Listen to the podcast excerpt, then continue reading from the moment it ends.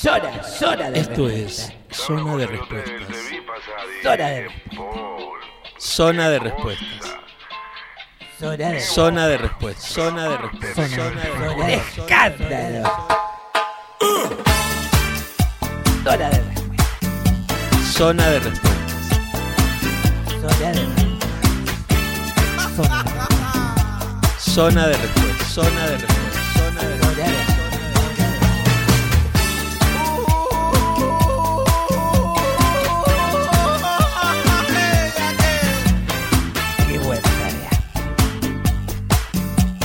La pecó. Soy Gustavo Pecoraro, esto es un nuevo Zona de Respuestas, el podcast de entrevistas periodísticas para la red de podcast del Baído. Hoy con Federico Armenteros, el responsable de la Fundación 26 de diciembre. ¿Qué tal, Federico? Hola, buenas tardes. Bueno, Federico, eh, la primera pregunta es, ¿cuándo nació la Fundación 26 de diciembre y qué es la Fundación 26 de diciembre? Claro, la Fundación 26 de diciembre tiene varias fechas. De, eh, se empezó a fraguar así en el 2010, en el 2008, un poco con, buscando a gente que le interesara, pero legal, la cuestión legal y donde estamos registrados en el registro de fundaciones de la Comunidad de Madrid es el 25 de octubre del 2010. Eh, hemos cumplido ocho años de, y la fundación nacimos al principio con la idea de tener respuestas residenciales para las personas mayores LGTB. Al principio también creíamos, porque teníamos una idea de que el colectivo era un colectivo que tenía posibles, y entonces bueno, que lo único que teníamos que buscar era pues con housing, formas de convivir en, en, en comunidad, ¿no? Pero la realidad luego nos ha superado. O sea, la realidad, cuando, empiezas a conocer de verdad la realidad, porque una cosa es lo que te han contado o lo que te están vendiendo este capitalismo, ¿no? Te, te han tenido que mm, vender de una manera para que te acepten, ¿no? Entonces, ¿cómo te tienen que aceptar? Teniendo dinero. Pero la realidad no es esa de las personas mayores. No en todos los aspectos. Eh, Hay gente que tiene dinero mayor, pues como en el resto de, de los mortales. Exactamente. Y mm, contanos para Argentina, ¿a qué hace referencia el nombre de la Fundación 26 de diciembre?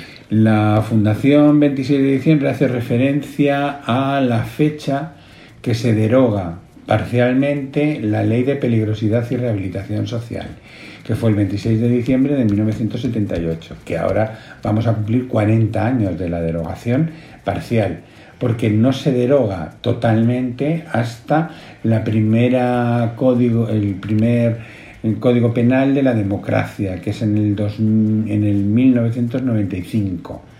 Todo ese proceso, pues estamos ahí en un... No nos meten a la cárcel por maricones, Que era lo que decía la ley. que la ley, pero sí por escándalo público. O sea, que te, estuvimos ahí bailando, pero ese periodo no ha sido reconocido. Entonces, muchas personas transexuales, sobre todo, y travestis en ese momento, pues seguían metiéndole palizas, les llevaban a comisaría, o sea, les, a- les fichaban, pero sin, sin tener ya el carácter que tenía antes con la ley, ¿no? Porque tampoco podían, que no, no había, había, lo habían quitado. O sea que este año se cumple 40 años de esa derogación y ustedes como fundación cumplen 8 años. Eh, vos recién decías que lo que te encontraste, o lo que se encontraron quienes integran la fundación, es algo mucho más grande de lo que esperaban dentro del colectivo de adultos mayores LGTBI. Claro. Más o menos, ¿qué, qué mej- qué características encontrás? ¿Soledad, desazón? ¿Qué- qué- qué- cuál es el punto común que encontrás? Lo primero que vemos es aislamiento. Te ves que es un colectivo aislado. Entonces, dentro de ese aislamiento vas viendo que es que tienen una soledad impresionante, que están solos, no tienen a nadie, y encima están en una situación de mucha vulnerabilidad. Empiezan a tener todas sus enfermedades, pues como todas las personas, aunque yo creo que mm, somatizamos demasiado toda esa presión que hemos vivido y ese eso postraumático que hemos alargado y ese estrés alargado durante toda una vida, lo somatizas y rápidamente se te convierte en enfermedades porque es mm, es, muy mm, una cantidad muy grande de personas que tienen cánceres de vejiga, de próstata, de hígado, de más luego si sumas los, los, los que no murieron en la pandemia, los, resistentes, que eso no les matan ya, ni que, que han sido las personas que han resistido, ¿eh? pues claro. Eh, tienen un montón de comorbilidades por, la, su, por toda la medicación que están tomando y que han tomado. Entonces te encuentras con un colectivo enfermo, pobre y mayor.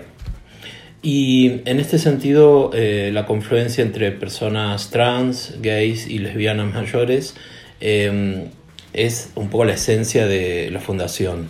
Eh, ¿Hay distintas particularidades en cada, cada una de esas identidades? Claro, mira, el que tiene mayoría, y somos los, el colectivo de maricones, el gay, de toda la vida. ¿Por qué? Porque estamos solos, eso somos el colectivo mayor de soledad. Eh, también se nos ha educado y se nos ha construido desde el tema de la depredación sexual, ¿no? Entonces siempre teníamos que estar buscando sexo en la oscuridad. Pues como no nos han educado ni nos han hecho para la convivencia. Entonces te encuentras con personas mayores que se les ha muerto la pareja o, han sido que nadie ha querido tener relaciones con ellos y entonces son los que necesitan cuidados. Pero luego vemos a las lesbianas, por ejemplo, que no necesitan, todavía no necesitan, porque han, ellas han sido educadas a generar esa red de amistad, de, de autoapoyo. Entre las propias lesbianas. Las propias lesbianas son mayores, han sido cuidadoras de toda la vida, siguen cuidando, entonces se cuidan unas a otras. Entonces no vienen a la fundación, son muy pocas las que vienen porque no necesitan. La idea de que tienen de la fundación es para cuando necesito algo. Como yo no necesito, porque sigo siendo invisible en el barrio, nadie me dice nada, me siguen cuidando mm, las que me cuidan y, nada más, no necesito. Las transexuales, es que transexuales mayores no hay, han muerto. hombre, tenemos reductos ¿no? de 65, el ver cómo como nuestra queridísima aquí Sandra o mm, que tiene 87 años, aquí es que sería haríamos un museo. Tenemos la que tenemos más conciencia es una de 82 años que está en Soria y que está sola, que está en una residencia donde no la permitían entrar porque tenía que ir con los hombres, ella era una mujer y que no quería ir con los hombres, pero tampoco las mujeres la querían porque como no estaba reasignada, tenía pene, entonces todas decían que no, que por la noche les violaría. Entonces es una, una situación horrorosa, ¿eh? muy, muy...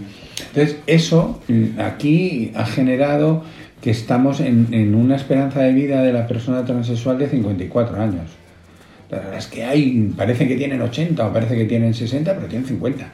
En ese sentido, em, eh, en general, eh, han llegado casos de mujeres transexuales migrantes que vinieron de otros países o todavía eh, no ha llegado a la adultez ese colectivo de, mujeres transexuales migrantes que, que, tan, que tanto poblan ¿no? Eh, las ciudades europeas. sí, sí, aquí tenemos a una, a una compañera nuestra que la hemos regularizado y es mayor, que tiene, es peruana y es transexual y lleva con nosotros ya tres, cuatro años está ahí, se ha formado en cuidados y está, está con nosotros. Pero es raro, o sea, las personas migrantes trans son mucho más jóvenes, son mucho más, vienen con 20, 30, mm, que es las que más demandan, ¿no? Pero nosotros que estamos especializados en mayores, no podemos Exacto. en ese tema. Luego las, las mayores Mm, latinas o de otros mm, no, no han, son muy raras, muy raras. Eh, y en este, en este espacio, en esta, en esta sede que, que fue la primera y que, que, que, bueno, que después nos contarás más sobre el nuevo proyecto, eh, la, el, la, vos decís, nosotras y nosotros la, las cuidamos, las aceptamos. ¿Quién es el grupo que hay acá? ¿Con quién, con, con quién te encontrás cuando llegas acá? ¿Y con qué te encontrás? Claro, en, en principio, en principio, cuando empezamos toda esta, como no teníamos dinero, entonces empezamos un poco a tirar de la buena voluntad, ¿no? De gente que, bueno, pues que podía venir a ser voluntario, a cuidar, pero nos dimos cuenta de que no, que la gente se quemaba, que eh, en una cosa es mm, ser generalista en, en- en la, en la lucha, el ser, eh, el ser ahora... eh, Voluntarios. vol- no, voluntario, no, el, el ser, tú eres activista, ¿no? Activista sí, porque el activista es persona que se involucra, pero no, hoy me involucro, una semana no, dos sí. Cuando abres un establecimiento, el- el- la atención tiene que ser permanente. Entonces, la gente eh, no quiere ese- esa permanencia. Y entonces tienes que mirar a la profesionalización. Primero también por derecho que tenemos de estar atendidos por profesionales, no por voluntarios. Porque si yo voy a un hospital, no quiero que me atiendan voluntarios, quiero que me atiendan los profesionales que están pagados para que a mí me operen. Porque si llego con una necesidad y ese día el voluntario no está, pues aquí es lo mismo. Entonces, lo que hicimos fue cambiar el voluntariado a la, a la parte de voluntariado, de, de acompañamiento a las personas que están solas, a un poco colaborar, desde, desde no un compromiso diario, sino de un compromiso ya pues de días o de lo que es un voluntario. Y tuvimos que hacer un equipo profesional. Un equipo profesional que donde tiramos más. Primero de la figura de la educa- del educador. El educador un poco como dinamizador, que tenemos que cambiar eh, el, el- el modelo de atención a las personas mayores a un mm, proyecto de vida activa, y vida que el mayor tenga todavía entonces eso hace falta profesionales especializados en animación, en educación social. Después todo el problema que supone todos los trámites burocráticos que es el del trabajo social. Tenemos contratamos a una trabajadora social. Veíamos mucho sufrimiento, veíamos gente muy desgarrada, entonces necesitábamos psicólogos. Entonces también hemos ampliado entonces ahora mismo la interdisciplinaridad que hay en el equipo son dos psicólogos, dos educadores, educadora y una trabajadora social. Y luego tenemos dos cuidadores que son los que están yendo a las casas ya como en el servicio de ayuda a domicilio. Esos son, ese es el equipo que está profesionalizado, que tiene su contrato, tiene sus horas. Y Federico, después de ocho años, eh, si miras para atrás, eh, ¿cuándo, te das, ¿cuándo tuviste o te diste cuenta que esto estaba funcionando, que estaba dando sus frutos? ¿Cuándo viste algún cambio en alguna persona mayor que dijiste, es por acá?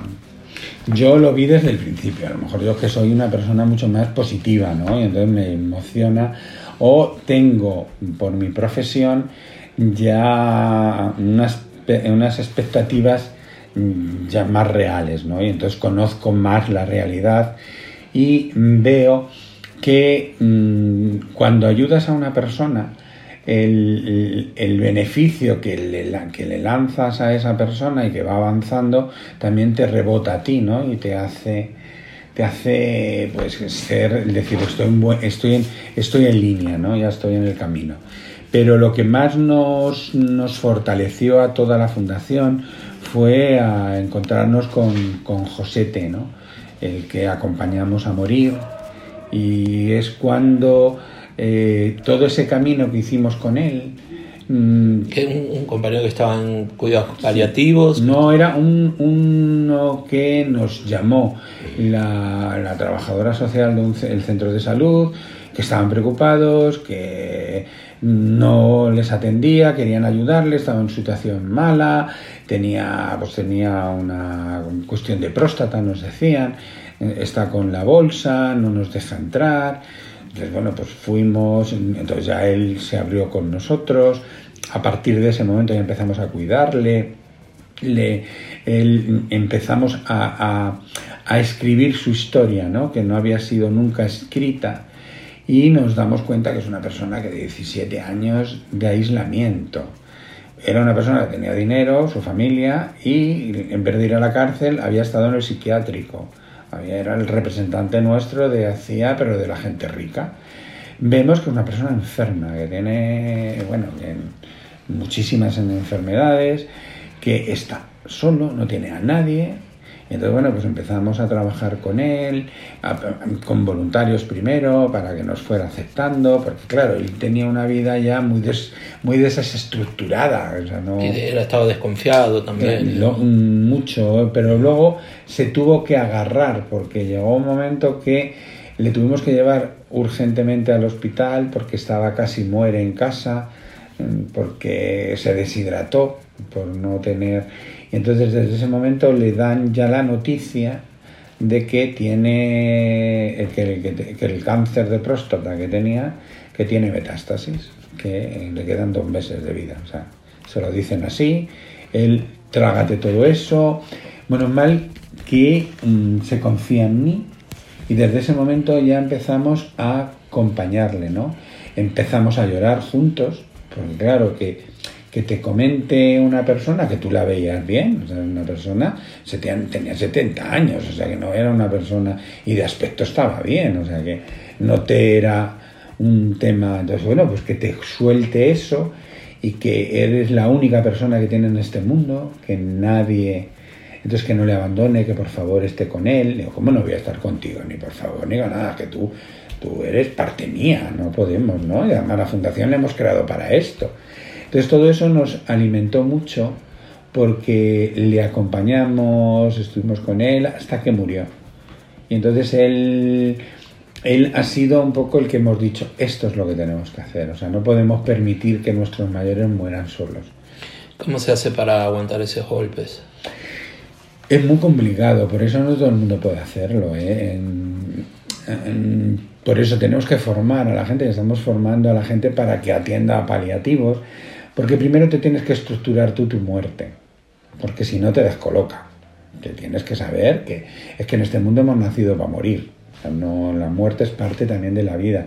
Y tienes que ir viéndola de otra manera, ¿no? Y que, bueno, pues tendrás que ir cerrando, tendrás que ir relativizando y no teniendo ese miedo, ¿no? O trabajándote ese miedo, porque el miedo es lógico, eso es del ser humano.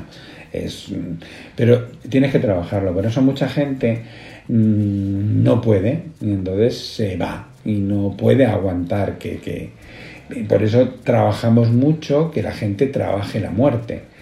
Estamos rodeados, y además es que es curioso cómo nos vamos rodeando y la muerte está alrededor de todos nosotros.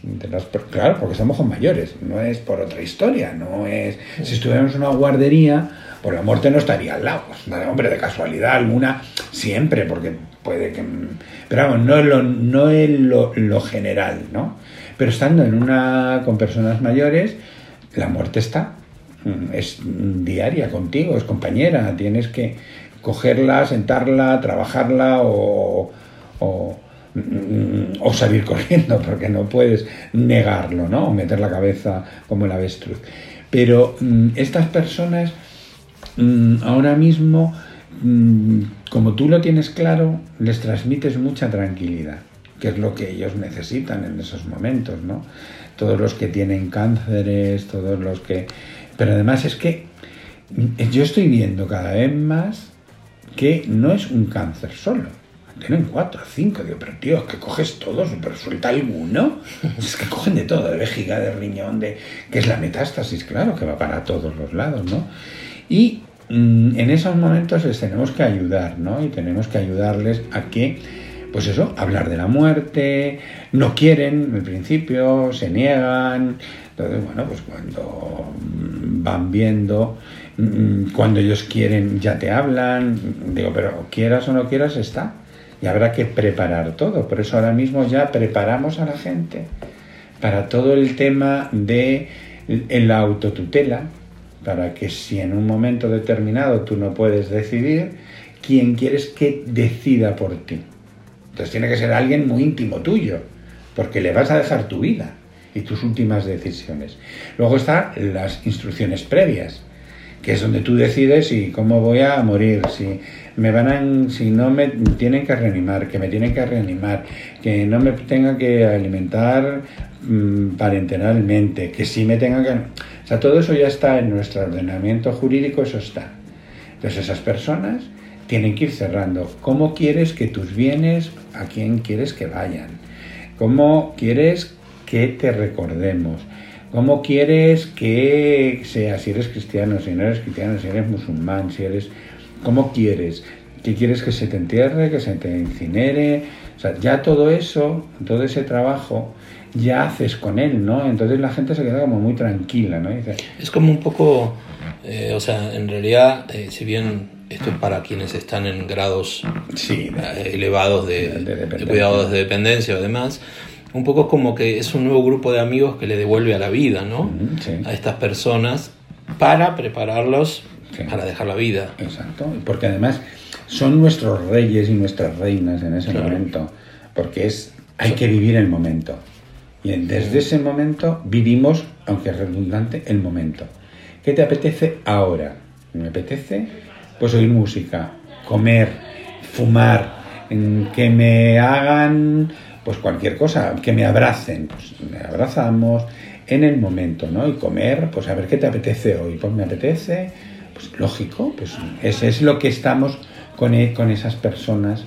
Y es un cambio radical de una muerte agónica, porque tampoco les permitimos y les, les garantizamos que no van a tener dolor porque hay mucho, mucha en tema de mórfidos, tema de morfina, eso ya está, no, no hay necesidad de sufrir, ¿no?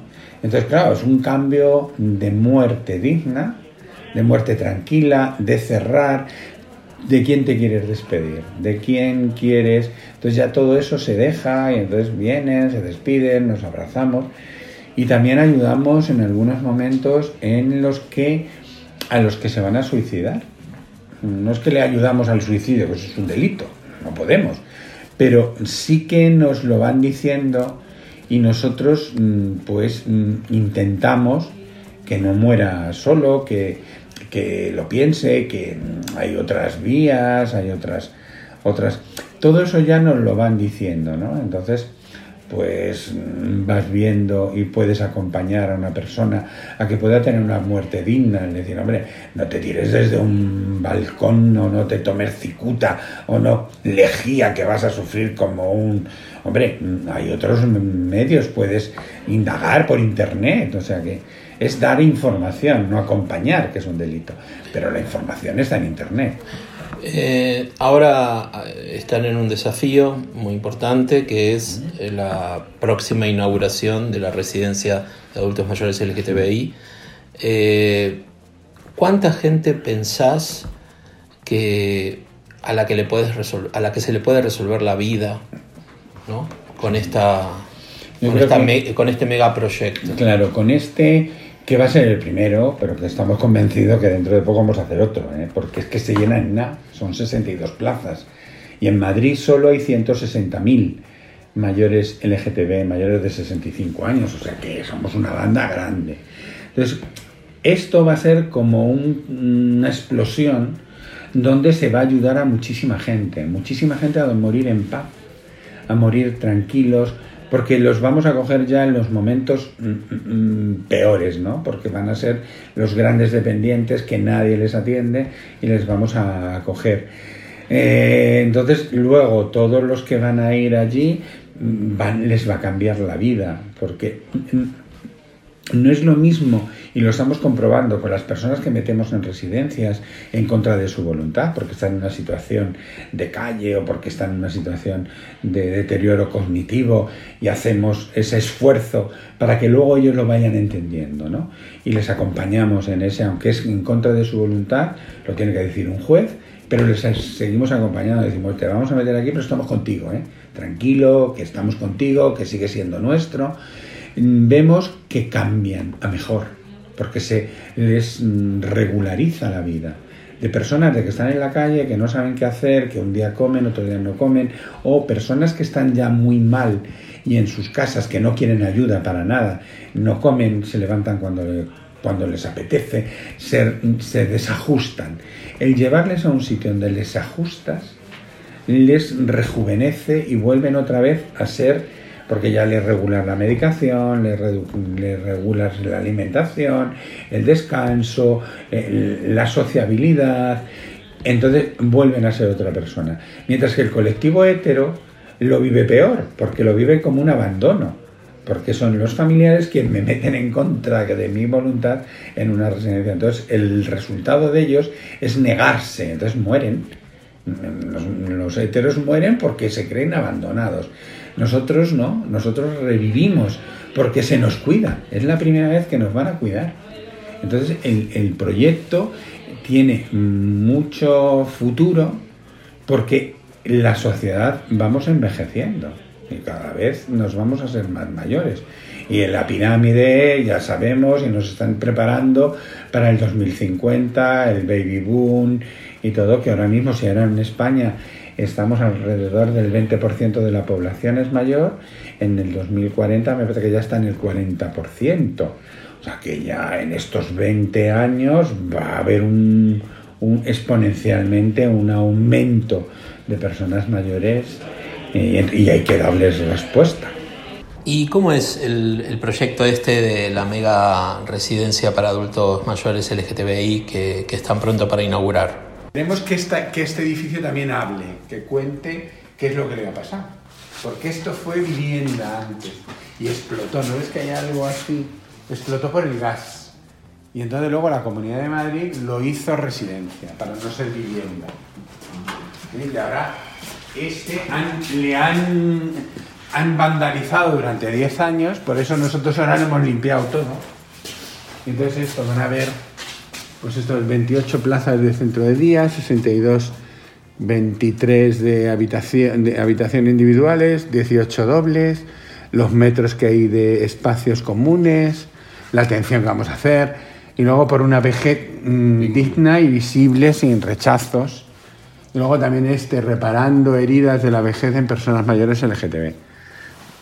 Porque las personas que vengan aquí no las vamos a cuidar, las vamos a acompañar.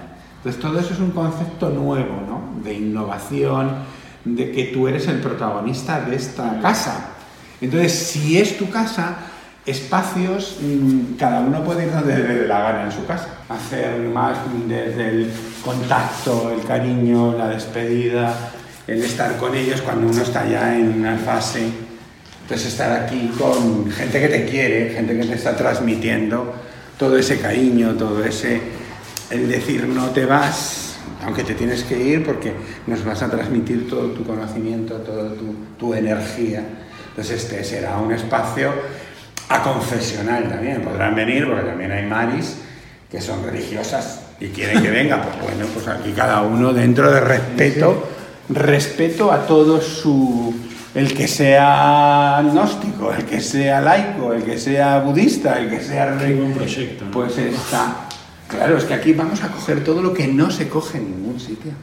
Entonces vas a tener la despedida del mundo, vas a despedir de este mundo mm, con mucha gratificación, ¿no? Es decir, bueno, que te vamos a transmitir que seguirás con nosotros. Que tu vida, aunque has sido, has vivido una época mm, muy gris, una época, pero que por lo menos en el, en el final del viaje, vas a tener alguien que te acompaña, que te quiere y que te entiende y que te va a, te va a coger todo tu, toda nuestra historia, porque se van a morir nuestra historia, para que no se muera, la vamos a recoger.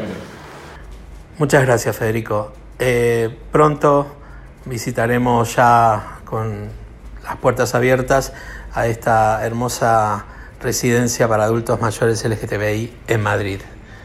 Soy Gustavo Pecoraro, esto fue Zona de Respuestas, el programa de entrevistas periodísticas de la red de podcast del Baído. Zona de respuesta. Zona de Respuestas. Es parte de la red de podcast de El Baído. Buscarnos como El Baído, Facebook, Instagram, YouTube, Twitter, seguimos en en Instagram, Facebook, Twitter, y YouTube. arroba El Baído.